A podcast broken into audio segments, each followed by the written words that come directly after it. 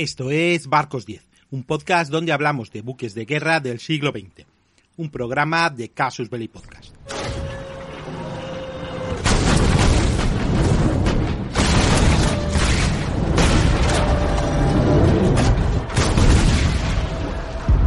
Hola, ¿qué tal? Daros la bienvenida a otro programa de Barcos 10. En esta ocasión quisiera empezar un poco la historia por el final. Y no es que quiera hacer un spoiler al estilo de mi compañero Saúl. Es que quiero que todo encaje dentro de una especie de esquema general. Hay momentos en la vida en los que alguien puede sentir que todo lo que ha hecho le ha conducido hacia el más estrepitoso de los fracasos. Que ahora es cuando tiene que cargar con las consecuencias de errores que se han venido arrastrando de mucho tiempo antes.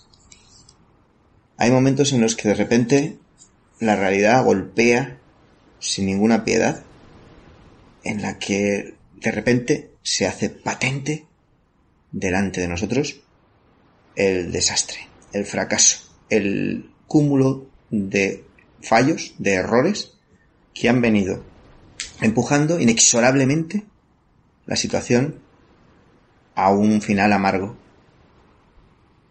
Y de esto debía de ir aquel día terrible del 8 de junio de 1940 en el puente de mando del HMS Glorious. Todo lo que podría haber salido mal, salió mal. Y aquello estaba predestinado desde el momento justo en el que había dado a la luz la idea de la construcción de este buque. Porque siempre decimos que hay buques desafortunados, que hay buques que tienen una carrera triste o corta o llena de, crueles vicisitudes que se suceden unas a otras. Pero el caso de Glorious es el de una muerte anunciada desde antes incluso de que se pusiera su su quilla en el agua. Para poder llegar a esa, a esa triste jornada de 1940 tenemos que retroceder 33 años. Vamos a situarnos en 1907. En ese momento, el almirante, el primer lord del mar, el primer lord del almirantazgo, eh, Fisher, el rey de la velocidad, este que había parido las ideas más poderosas del principio del siglo y que también había sido el responsable de, algunos de los desaguisados más gordos, el padre del Dreadnought, el, el creador del concepto del crucero de batalla y de tantas otras, ya digo, ocurrencias extrañas, algunas de las cuales pues habían dado lugar a auténticas revoluciones y otras habían pues degenerado en simples fracasos, pues bueno, andaba como siempre con sus historias. Los Fisher posiblemente tenía tres o cuatro obsesiones en el cerebro y una de las más importantes era la velocidad. Cuando él había sido comandante de, de, cualquier unidad siempre había insistido en que su buque tenía que moverse muy deprisa, que la velocidad de disparo era más importante que la puntería y que todas las órdenes tenían que cumplirse a la máxima velocidad, con toda la iniciativa posible. Y esto cuando había llegado al mando de ya agrupaciones, de flotas y del almirantazgo, pues había seguido siendo así.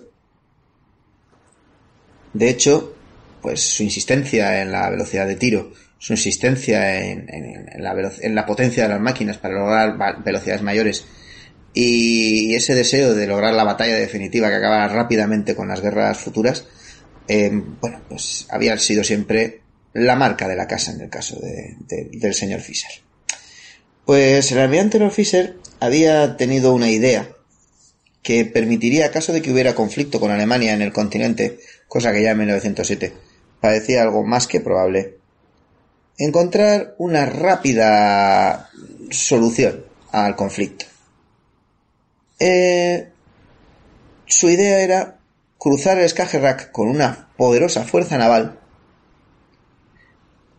aparecer al otro lado del, del Skagerrak, en el Báltico, es decir, tendrían que cruzar las aguas neutrales de Dinamarca, pasar por en medio de, de las mayores instalaciones de la, de la flota de alta mar alemana, eh, y bueno, pues plantarse eh, frente a posiblemente la isla de Borkum, frente al estuario de Ems, que era uno de los objetivos más apetecibles, y allí, pues, utilizarlo como base naval para poder bloquear el acceso de, a los puertos de la flota de, del Báltico alemana, y de paso poder servir como cabeza de puente para las operaciones de desembarco de personal que podía ser británico o podía ser ruso en ese norte de, Alemania.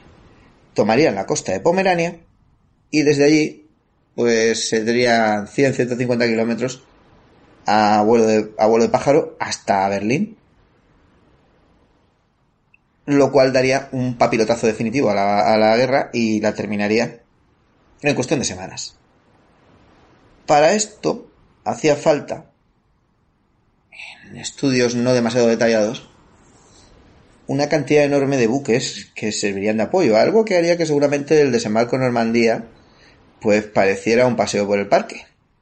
Estamos hablando de una cantidad enorme de, buques de transporte de tropas, pero evidentemente de todos los navíos que tenían que servir de apoyo, desde centenares de dragaminas que tendrían que barrer los enormes campos de explosivos sembrados en el mar por las, por las fuerzas alemanas. ¿Te está gustando este episodio? Hazte fan desde el botón Apoyar del podcast de Nivos. Elige tu aportación y podrás escuchar este y el resto de sus episodios extra. Además, ayudarás a su productor a seguir creando contenido con la misma pasión y dedicación.